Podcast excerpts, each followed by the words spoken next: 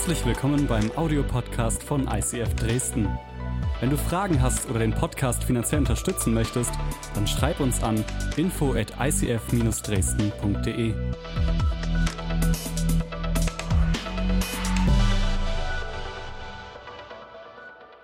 Wir beenden heute unsere aktuelle Serie Kampfansage und ich weiß nicht, wie es dir geht. Ich liebe diese Serie so sehr. Ähm, äh, es ist eine herausfordernde Serie, weil es geht um die Kämpfe, die in mir und dir toben. Ähm, aber es ist so eine gute Serie, die auch mich persönlich schon extrem weitergebracht hat. Und bevor ich euch das Thema für heute verrate, will ich dir eine Story erzählen, die ich vor einigen Jahren erlebt habe. Ähm, wenn es um Kämpfe geht, geht es auch immer wieder darum, dass du mit Ängsten konfrontiert bist, oder? Und äh, Ängste sind etwas vollkommen Normales, aber mit denen wir lernen müssen umzugehen. Und ich will dir von eines meiner größten Angstmomente erzählen, ähm, die, den ich vor einigen Jahren hatte. Ich war damals Teenager. Du musst wissen, ich bin mit einer Trichterbrust geboren worden. Das heißt, äh, mein Brustkorb ist nach innen gewachsen und es, ich hatte so ein krasses Loch in meinem Brustkorb, dass ich meine Faust reinstecken konnte. Und ähm, äh, wo ich dann pubertiert bin, ja, äh, bin ich zum Arzt gegangen und gesagt, naja, es ist eigentlich besser, wenn wir das operieren, weil die Gefahr groß ist, dass äh, während dem Wachstumsschub sozusagen das Herz und die inneren Organe weniger Platz haben. Und äh, ich habe mich dazu entschlossen und ich kann mich noch an diesen Moment erinnern, als ich da im Krankenhaus war, kurz vor diesem OP-Saal wirklich wie im Film und dann stehen dann so zwei, drei Schwestern um dich rum, stecken dir irgendwelche Nadeln in alle möglichen Körperteile rein und ähm, dann und dann dieser Standardsatz so und jetzt zähl mal von zehn rückwärts, ja. Ähm, und ich weiß nicht, ich lag da auf diesem Bett, nur bekleidet mit so einem hässlichen OP-Leibchen ähm, und ich hatte ich hatte extrem Angst. Es war meine allererste Vollnarkose und ich wusste auch, dass es eine sehr sehr komplizierte OP sein würde, weil sie mir für die nächsten vier Jahre einen Titanbügel in meinen Brustkorb einpflanzen und den da verschrauben an meinen Rippen und hast du nicht gesehen. Und äh, ich würde für die nächsten paar Stunden nur über die Herz-Lungen-Maschine beatmet und am Leben gehalten werden. Und mein Puls ging es extrem hoch. Ich hatte Angst. Was ist, wenn ich nicht mehr aufwache? Was ist, wenn, keine Ahnung, werden sie mir diesen Bügel da in meinen Brustkorb reinschieben, irgendwas verletzen, irgendwas kaputt machen? Und es sind diese, diese Angstmomente, die wir alle kennen. Das ist jetzt eine Angst gewesen vor einer OP, aber es gibt viele andere Ängste, denen du vor allen Dingen begegnest, wenn du in dem Kampf stehst. Und der Titel für heute lautet Kämpfe wie ein Wolf. Das Beste kommt zum Schluss. Kämpfe wie ein Wolf.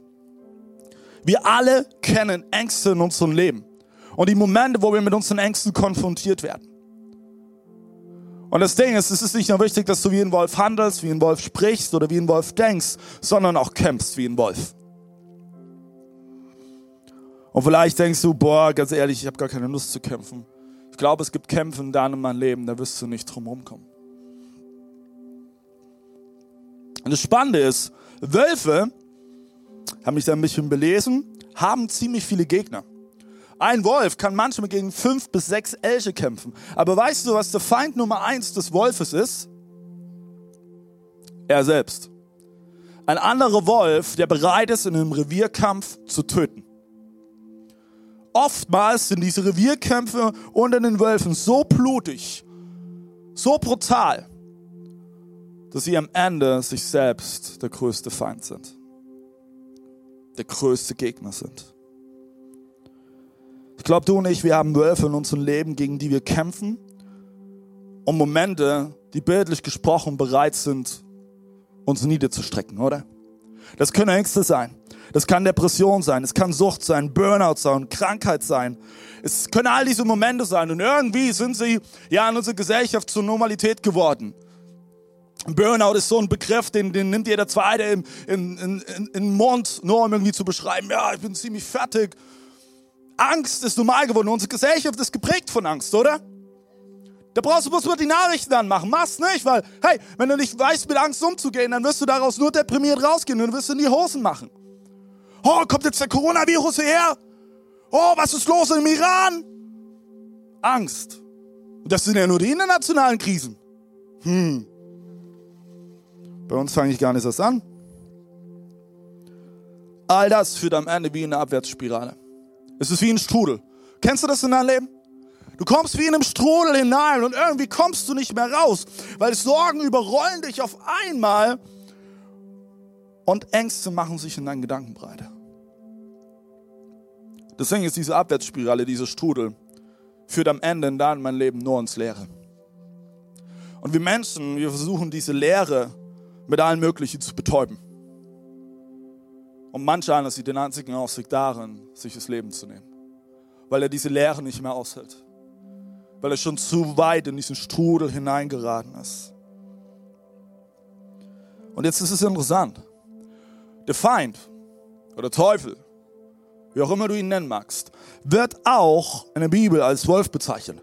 Und ich hatte, das fand es sehr, sehr witzig, dann hatte mich schon drauf gefreut. Nach der ersten Kampfansage predigt hatte ich schon die ersten Gespräche. Dachte, oh David, das ist aber sehr weit hergeholt, ne? dass wir wie ein Wolf sein sollen, weil ne, du weißt schon, der Teufel ist der, wie der Wolf im Schafspelz. Ähm, nochmal, grundsätzlich von den Tier, von den Eigenschaften können wir an der einen oder anderen Stelle viel lernen. Aber ja, der Feind wird auch als der Wolf in Schafspelz bezeichnet. Und deswegen ist, weißt du, der Feind wird dich immer wieder herausfordern und wird versuchen, dich zu verwirren und er wird versuchen, dich zu zerstören. In Gottes Wort heißt es, er ist wie ein Dieb, der kommt, um zu stehlen, zu töten und zu zerstören. Und ich sagte das nicht, um dir Angst zu machen. Aber weißt du, wir glauben an den Gott und dieser Gott, der hat große Pläne mit dir vor. Weil er dich liebt und weil er so viel Potenzial in dir sieht. Aber es gibt auch einen Feind, der wird alles Mögliche tun, damit dieser Plan nicht verwirklicht, verwirklicht wird in deinem Leben. Er wird versuchen, dich von deinem Träumen abzuhalten. Er wird versuchen, dich klein zu halten. Er wird versuchen, äh, dich davon abzuhalten, zu bauen. Wie zum Beispiel wir das als Kirche wollen. Wir wollen die Region Mitteldeutschland erreichen. Nicht nur Dresden, nicht nur Leipzig. Nein, hey, Halle, Erzgebirge und diese ganze Region. Und er wird alles versuchen, dich davon abzuhalten. Er wird versuchen, dich in deine Komfortzone zu halten. Und ich glaube, das ist die größte Gefahr, gerade in der westlichen Welt. Dass du es dir gemütlich machst mit deinem süßen Popo und nicht wieder aufstehst.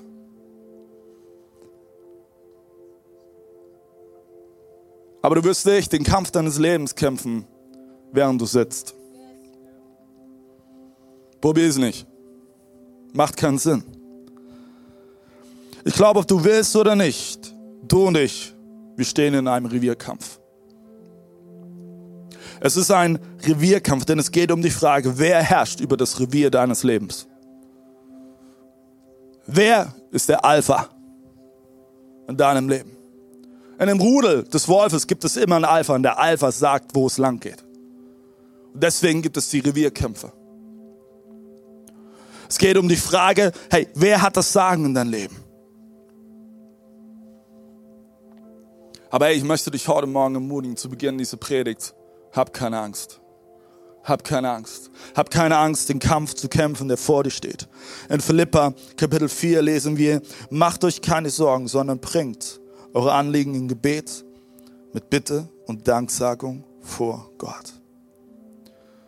Ich möchte ein Gebet sprechen, dass dein Herz innerlich jetzt sich öffnet und dass du nicht vor den Kämpfen deines Lebens davonläufst, sondern dass du heute die innerliche Entscheidung treffen kannst.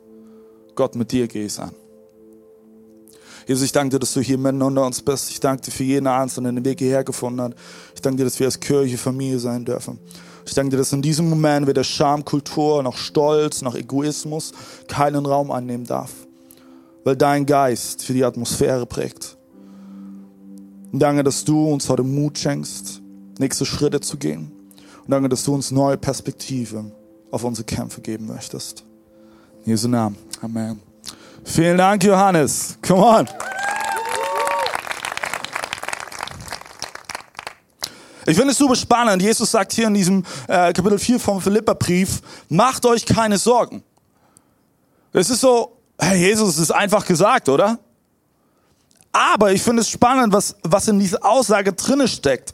Wenn Jesus sagt, okay, macht euch keine Sorgen, bedeutet das, du hast immer eine Wahl. Du hast immer eine Wahl. In welche Richtung du dich begibst, auch mit deinen Gedanken, auch mit deinem Handeln, mit deinem Leben. Deswegen ist Sorgen werden immer nur dazu führen, dass du immer weiter in den Strudel reingerätst.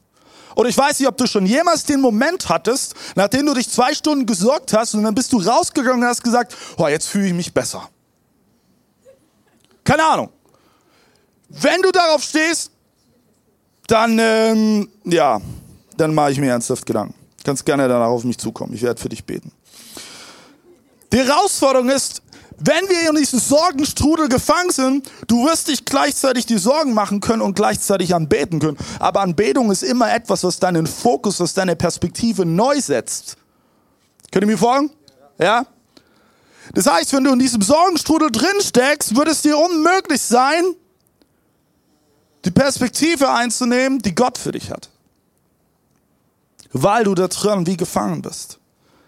Aber das Ding ist, durch Jesus Christus hast du Einfluss und kannst dich dem Kampf stellen. Und jetzt kommt ein Moment, wir wollen das nicht gerne hören. Und du denkst vielleicht auch innerlich, boah, David, deswegen bin ich nicht sonntags hier in die Kirche gekommen. Aber ja, dieser Kampf tut weh, aber er wird sich lohnen, denn dadurch wirst du durch Jesus Christus Heilung erfahren. Das ist am Ende wie ein guter Freund von mir, der, der hier oben äh, in der Schulter hatte der ein Problem und er hat sich ganz, ganz schnell hat er sich den Arm ausgekugelt. Sehr eklig. Wirklich eklig. Und ich war einmal mit ihm dabei und er äh, kugelte sich den Arm aus und sagte, so David, ey, du musst den jetzt wieder einkugeln. Dann hat es mir irgendwie so erklärt, den Arm ran und dann einmal von unten ranschlagen und dann zack war es wieder in dieser äh, Gelenkschale da drinnen. Und er sagt, und dann, dann habe ich nie vergessen, was er gesagt hat. Weißt du, das tut mir sau weh, aber ähm, das ist unglaublich wichtig, weil wenn ich den nicht einkugeln würde, würde sich das ganze Ding äh, in die Richtung entwickeln, die überhaupt nicht gut ist. Manchmal braucht es Schmerz, bevor Heilung eintritt. Manchmal braucht es Schmerz, bevor Heilung eintritt. Wie können du und diesen Kampf gewinnen, der auch in welchem Lebensbereich deines Lebens gerade eben tobt? Ich möchte dir drei Punkte heute mitgeben, die du dir mitschreiben kannst. Der erste Punkt ist, wähle die richtige Waffe. Clever, ne? Wenn du in den Kampf gehst, musst du wissen, welche Waffe du wählst. Äh, aber hier ist von einer ganz anderen Waffe die Rede. Wir lesen nochmal in 2. Korinther. Natürlich bin ich auch nur ein Mensch, schreibt der gute Paulus. Aber ich kämpfe nicht mit menschlichen Mitteln. Ich setze nicht die Waffen dieser Welt ein, sondern die Waffen Gottes. Sie sind mächtig genug, jede Festung zu zerstören, jedes menschliche Gedankengebäude niederzureißen, einfach alles zu vernichten, was sich stolz gegen Gott und seine Wahrheit erhebt. Alles menschliche Denken nehmen wir gefangen und unterstellen es Christus, dem es gehorchen muss. Einige Jahre äh, her war ich Jugendleiter und wir hatten eine Jugendfreizeit. Und ich werde nie einen Moment vergessen, wir waren in Köln ähm, und sind da durch die City gelaufen, waren dann so einen Musikladen. Und da waren auf einmal zwei junge türkische Teenager, die gedacht haben, sie sind die größten Checker.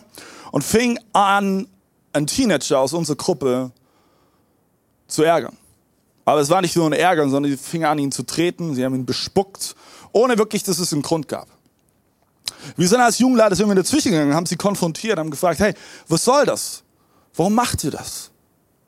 So, und sie sind sofort voll eingestiegen und gesagt, ey, was willst du? Wollen wir mal vor die Tür gehen? Tue ich mir äh, mein Messer in deine Rippen stechen? Und weißt du, voll aggressiv. Wie reagierst du in dem Moment? Ich habe einfach mit ihnen geredet und habe ihnen direkt in die Augen geschaut, habe gesagt, hey, das ist nicht, wie man umgeht. Und eigentlich wisst ihr das auch. Und währenddessen, andere Jugendleiter, gingen um sie rum und fingen an, in Sprachen zu beten. Das ist eine Gabe, die Gott uns gegeben hat durch den Heiligen Geist. Und dann passierte etwas, was ich nie wieder vergessen werde. Auf einmal hat sich die Art und Weise dieser zwei Teenager schlagartig geändert. Und dann fingen sie auf einmal an, von ihrer Lieblingsband zu erzählen und waren auf einmal total handsome, haben sich verabschiedet und gingen. Und ich dachte nur, okay, krass. Damit habe ich jetzt nicht gerechnet. Und ich fand es spannend, weil innerlich, weißt du, wie meine innerliche Haltung war? Ich habe mich schon so hingestellt, damit ich ready war, alles abzufangen, was jetzt kommt. Welche Waffen nehmen wir Menschen normalerweise, wenn es darum geht, in Kämpfen zu bestehen oder in Konflikten zu bestehen? Stell dir vor, ein Kampf kommt in natürlicher Art und Weise und wir reagieren oftmals mit folgenden Waffen. Entweder laufen wir davon, oder? Wir hauen ab. Wir schnauzen uns gegenseitig an. Wir reagieren unbeherrscht, wir reagieren mit Aggression. Hey, guck mal mit vor die Tür, ich tu dir mal ein Messer und Rippe stechen. Wir reagieren mit Schuldzuweisung. Hey, meine Schuld ist es nicht, es ist deine Schuld, ja? Oder wir reagieren mit Vorwürfen. Entgegengebrachter Hass, dem wird Hass entgegengebracht. Entgegengebrachte Feindseligkeit, dem wird Feindseligkeit entgegengebracht, oder? Ist es nicht das, das die Methode, wie wir in unserer Gesellschaft oftmals arbeiten? Gleiches mit Gleichen vergelten. Die Frage ist, wie können wir anders kämpfen? Wie können wir die Waffen, die göttlichen Waffen entdecken? Paulus ist extrem klar und er sagt, hey, die Waffen dieser Welt benutze ich nicht. Er ist sich bewusst, die Waffen Gottes stehen überall. Wie kannst du also einen Kampf nach göttlichen Maßstäben kämpfen? Das erste ist, dein Tank muss voll sein. Zieh niemals in den Krieg, wenn dein Tank leer ist. Wie kannst du das schaffen? Indem du dich jeden Tag neu von Gottes Geist füllen lässt. Und das ist ein alltäglicher Prozess. Es ist ein immer wieder neues Einladen von Gottes Geist in dein Leben. Wenn du die Erwartung hast, dass es reicht, sonntags hierher zu kommen, ein bisschen Input zu bekommen in anderthalb Stunden und dann, dass du wieder in deinen Alltag gehst und denkst, hey, es wird schon alles super. Come on, sei ehrlich. Es ist deine Ver Verantwortung und es ist dein Handeln und deine Entscheidung, dass du sagst, hey Gott, hier bin ich, fülle mich neu. Fülle meinen Tank auf. Es ist, geschieht dadurch, indem du jeden Tag ins Gebet gehst. Gebet ist nichts anderes als mit Gott reden. Und hey, wenn du dich ein bisschen mit Beziehung auskennst, weißt du, dass Reden relativ wichtig ist in der Beziehung. Und falls du, keine Ahnung, einen Schweigeexorzismus irgendwie machen willst in deiner Ehe, don't do it. Redet miteinander.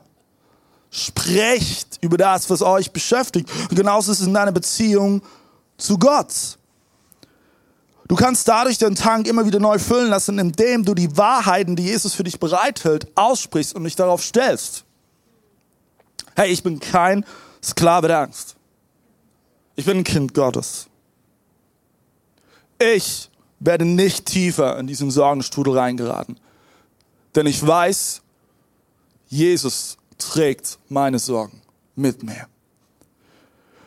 Es geschieht dadurch, indem du in die Bibel schaust und Bibel liest und in denen du einen Glauben entwickelst, der aussagt, hey, bei Jesus ist alles möglich.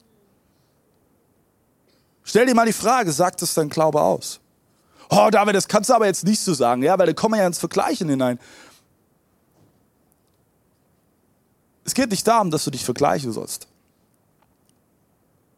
Aber stell dir mal die Frage, kannst du dich von ganzem Herzen auf die Aussage stellen, hey, mit meinem Gott ist alles möglich? Mit ihm ist alles möglich. Es geschieht dadurch, indem du dich auf den Sieg stellst, dass Jesus für dich gestorben ist, auferstanden ist und er den Tod besiegt hat. Und weißt du, mit dem Tod ist nicht nur der biologische, leibliche Tod gemeint, der irgendwann mal passiert, sondern Tod kann durch viele, viele Dinge in dein Leben kommen. Durch schlechte Gedanken, durch Ängste, durch, durch Bitterkeit in Beziehungen, durch Lügen, durch Unfrieden, durch Neid, durch Hass. All das bringt Tod in dir und mir hervor.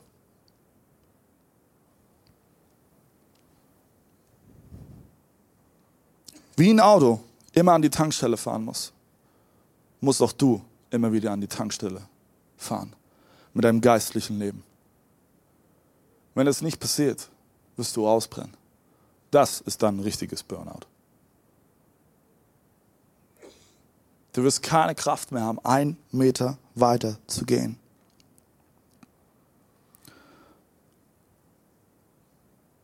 Ich weiß nicht, ob du schon mal von Corridon Boom gehört hast. Eine unglaubliche Frau gewesen. Und äh, Corridon Boom ist eine Holländerin gewesen und die hat während des Zweiten Weltkriegs äh, Juden beschützt und beherbergt. Sie wurde irgendwann erwischt und äh, man inhaftierte sie in einem KZ. Sie überlebte wie durch ein Wunder. Und äh, nach Ende des Krieges, zwei Jahre später, das war 1947 in etwa, Dann war sie eingeladen, in der Gemeinde zu predigen. Und sie erzählt von diesem Moment, was an diesem Sonntag passierte. Nach dem Gottesdienst versammelte sich eine Menschentraube um sie herum. Und da sah sie auf einmal ein bekanntes Gesicht an dieser Menschenmenge. Dieses Gesicht erkannte sie sofort. Es war einer der Wärter aus dem KZ, wo sie inhaftiert wurde. Einer der Menschen, der unglaubliche Gräueltaten veranlasste und mitmachte.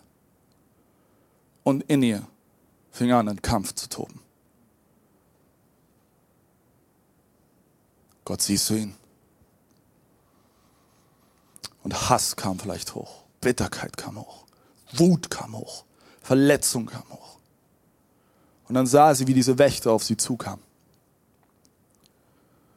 Und sie, sie schreibt es in ihrem Buch, wie, wie sie einfach nur wie angewurzelt dastand und im ersten Moment einfach kaum reagieren konnte. Und dann kam der Wächter auf sie zu und der, Wächter stellte ihr folgende Frage. Können Sie mir vergeben? Boah! Können Sie mir vergeben? Die menschliche Reaktion wäre, Gleiches mit Gleichem vergelten, oder? Ich soll dir vergeben? Weißt du, was du den Menschen angetan hast? Weißt du, wie sehr du sie verletzt hast? Du hast Familien auseinandergebracht, du hast Menschen getötet. Ich soll dir vergeben? Rache. Ich glaube, Curry hat wahrscheinlich sogar einen Moment daran gedacht, Rache zu nehmen. Aber ich sage dir folgendes. Corey schreibt es in dem Buch, sie betete und spürte, Vergebung ist kein Gefühl, sondern ist erstmals ein Akt des Willens. Und sie schaute den Wärter in die Augen und sagte, ich vergebe dir. Ich vergebe dir von ganzem Herzen. Weißt du was? Jegliche andere Reaktion hätte Curry den Boom zerstört und hätte den Werder zerstört. Aber Curry entschied sich dafür, zu vergeben, weil Jesus ihr vergeben hatte, weil sie eng mit ihm verbunden war, weil ihr Tank voll war, weil sie nah an Gottes Herz dran war. Und weißt du was, der Wächter, der vor in diesem Moment Vergebung aber es war nicht einfach nur diese Vergebung, die Curry aussprach, sondern es war im gleichen Moment auch, dass, dass Jesus nochmal neu seine Vergebung diesem Werber, Wächter zusprach und er Heilung erfahren hatte. Denn es ist egal, was du und ich anstellen. Es ist egal, was du und ich verzapfen und was wir auch immer tun werden. Jesus kann immer vergeben. Immer. Und zu jeder Zeit. Galater Kapitel 5 heißt es, die Frucht dagegen, die der Geist Gottes hervorbringt, besteht in Liebe, Freude, Frieden, Geduld, Freundlichkeit, Güte, Treue, Rücksichtsnahme und Selbstbeherrschung. Ich frage dich heute Morgen, wie begegnest du Hass? Mit Liebe. Ich frage dich heute Morgen, wie begegnest du Nervosität? Mit Geduld. Wie begegnest du Unfreundlichkeit? mit Freundlichkeit? Wie begegnest du Wut mit Selbstbeherrschung? Wie begegnest du Anklage mit Frieden? Das sind die göttlichen Waffen, die er uns zur Verfügung gestellt hat. Und jetzt kommt ein Satz, den du unbedingt aufschreiben solltest. Hey, bekämpfe das feindliche Feuer, das dir entgegenkommt, in dem du selbst in Flammen stehst. Und ich verrate jetzt, ich verrate jetzt was mega krasses. Wenn du für Jesus brennst, wenn dein Herz für Jesus schlägt, dann kann der Feind dich nicht zerstören. Weil der Feind wird nichts verbrennen können, was bereits brennt. Der Feind wird nichts verbrennen können, was bereits brennt. Und wenn du an Jesus dran bist, wenn dein Tank voll ist, wird er alles Mögliche versuchen können, aber es wird abprallen. Weil dein Herz für Jesus schlägt.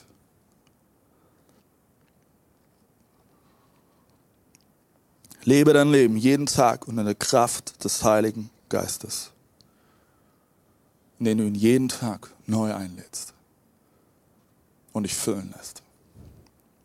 Der zweite Punkt, gib nicht auf. Gib nicht auf. Wir leben so in einer Gesellschaft, wir geben es so schnell auf. Die erste Runde sind wir noch voll dabei und dann die zweite Runde realisieren wir vielleicht, boah, das ist doch anstrengender, als ich äh, erwartet habe. Aber wir geben auf. Warum? Hey, ich weiß nicht, ob du es erlebt hast, damals im Sportunterricht.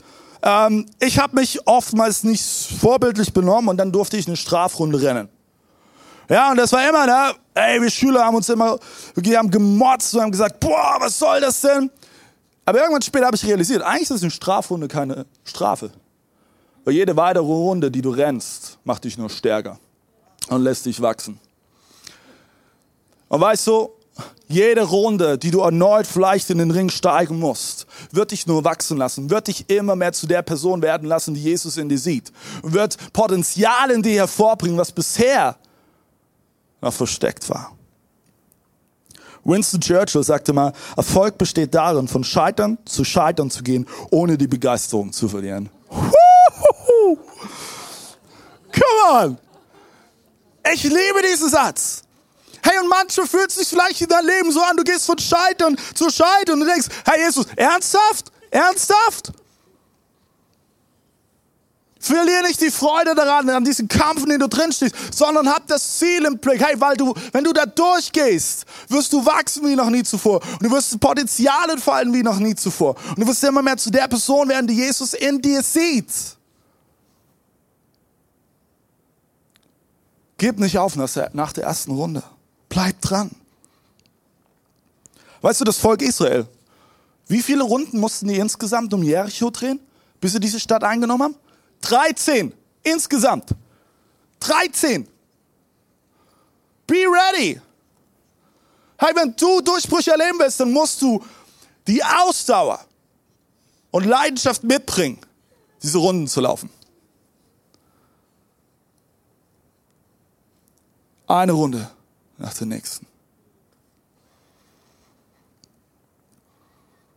Das Ding ist, weißt du, wenn du die Sprache der Niederlage sprichst, kannst du auch keinen Sieg erwarten.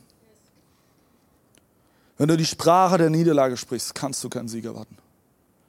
Wenn du in die erste Runde reingehst und sagst, ah, das wird nix. Ich werde wohl gleich einen Knockout erleben.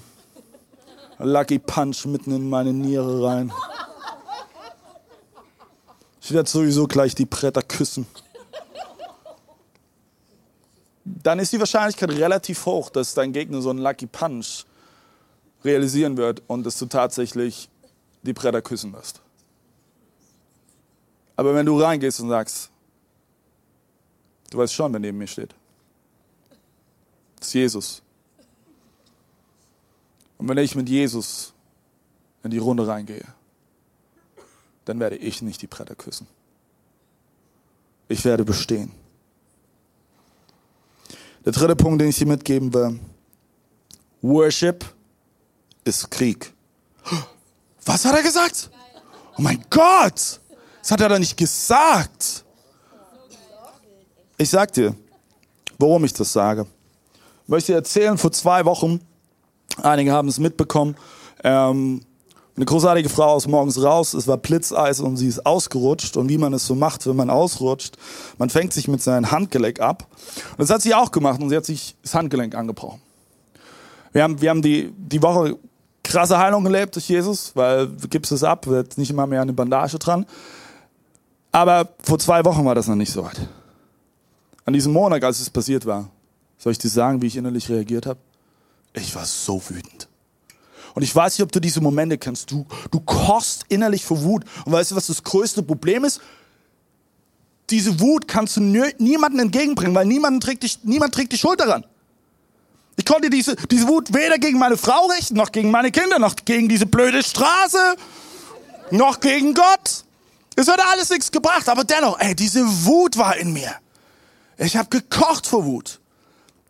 Ich habe gesagt, hey, Jesus, ist doch nicht dein Ernst. Willst du mich eigentlich verarschen? Und dann habe ich was erlebt. Worship ist Krieg. Ist der Kampf. Wir haben vorhin diesen Song gesungen, See Victory. Und da heißt es in dieser einen Zeile, You take what the enemy meant for evil and you turn it for good.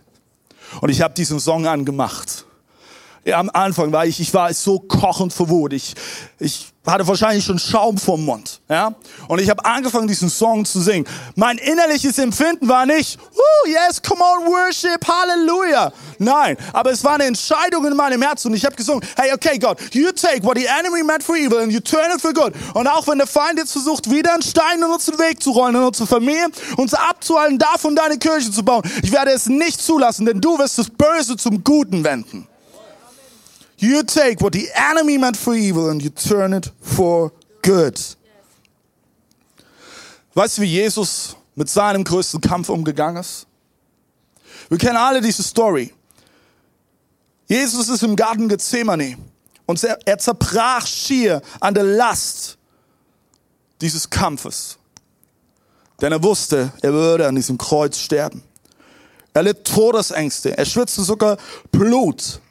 Aber dennoch betete er, Gott, nicht mein Wille geschehe, sondern dein Wille geschehe. Jesus war bereit, sich dem Wolf zu stellen. Und er stellte sich auf die göttliche Wahrheit. Gott ist der Sieger. Gott ist der Sieger. Und ich glaube, wir können etwas daraus lernen. Denn du kannst nicht in den Kampf gehen und gewinnen, wenn du Gott nicht den Vortritt lässt. Du kannst nicht in den Kampf gehen und gewinnen, wenn du Gott nicht den Vortritt lässt. Wenn du sagst, hey Gott, okay, komm on, ich, ich mach das mal, ja? Kannst danach kommen. Mach's nicht. Lass Gott vorausgehen. Und dann passiert etwas, es ist mir noch nie bewusst gewesen. Zwischen letzten Abendmahl und der Szene im Garten Gethsemane gibt es ein winzig kleines Detail, worüber wir wahrscheinlich alle drüber lesen. Matthäus 26, Vers 30, da heißt es, nachdem sie ein Loblied gesungen hatten, ging sie hinaus an den Ölberg. Also, sie machen Worship und dann geht Jesus mit seinen Jüngern in den Garten Gethsemane und er sagt zu den Jüngern, okay, haltet die Wache und Jesus zieht sich zurück und das ist diese Szene, wo er diese Todesängste hat und wo er Blut schwitzt. Aber was haben sie davor gemacht? Worship. Und ich denke so, okay, krass, die, die hatten noch Zeit, ein bisschen Lobpreis zu machen. Wow. Aber weißt du, Jesus wusste, was passieren würde. Und deshalb nahm es sich nochmal Zeit, um seinen Vater anzubeten. Und wenn Jesus wusste, bevor der größte Kampf seines Lebens toben würde, dass er einige Zeit im Worship braucht, wie viel mehr brauchen du und ich es? Wie viel mehr? Jesus zeigt uns, Anbetung ist eine Waffe gegen den Feind. Es ist eine Waffe gegen den Wolf. Was ist Anbetung? Anbetung ist geben. Anbetung ist gehorchen. Anbetung ist Bibellesen. Denn Anbetung begrenzt sich nicht nur auf das Musikalische. Und Anbetung ist nicht nur eine Waffe, sondern Anbetung ist der ganze Krieg. Anbetung ist der Krieg davon, was wirst du am meisten ehren in deinem Leben. Anbetung ist der Krieg davon, was wirst du am meisten anbeten in deinem Leben. Dich selbst, deinen Ruhm, dein Können, dein Verstand, deine Emotionen, dein Image, dein Geld, dein Partner. Wem gibst du die meiste Ehre in deinem Leben?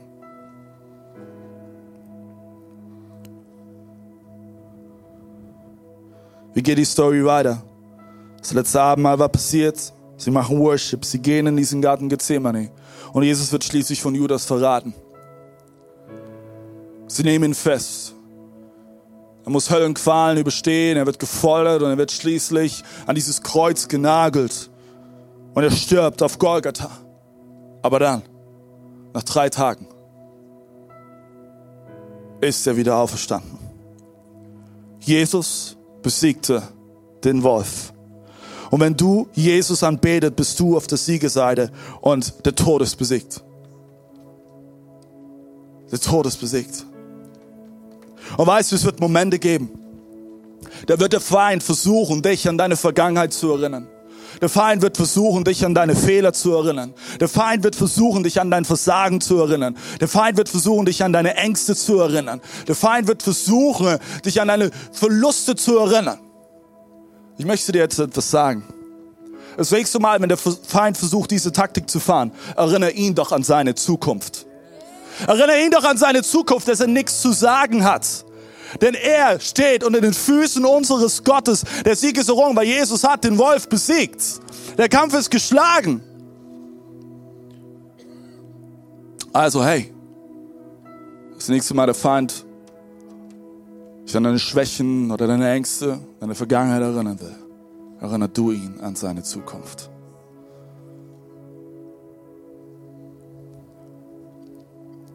Worship is the key. This is how I fight my battle. So kämpfe ich meinen Kampf. Nicht mit den Waffen dieser Welt. Ich begegne nicht Hass mit Hass. Nein, ich begegne Hass mit Liebe. Und ich packe es noch in einen Worship-Song, dass es die ganze Welt hört. Come on. This is how I fight my battle. So werde ich meinen Kampf kämpfen. Ich möchte nochmal diese Zeile aus dem Paulus-Text vorlesen, aus dem Korintherbrief. Alles menschliche Denken nehmen wir gefangen und unterstellen es dem Christus, dem es gehorchen muss. Weißt du, was in Gottes Wort steht? Jesus ist das Anfang, der Anfang und das Ende. Alpha und Omega. Jesus ist der wahre Alpha-Wolf. Jesus ist der Alpha in deinem und meinem Leben. Und ich möchte dich heute ermutigen. Heißt, nächstes Mal, wenn du in einem Reveal-Kampf stehst, lass doch deinen Alpha vor. Und schau doch mal, was passiert. Du bist nicht allein in diesem Kampf weil Jesus ist bei dir. Er steht zu dir. Er liebt dich. Er ist für dich. Und er wird dir alles Nötige zur Verfügung stellen, damit du in diesem Kampf bestehen kannst.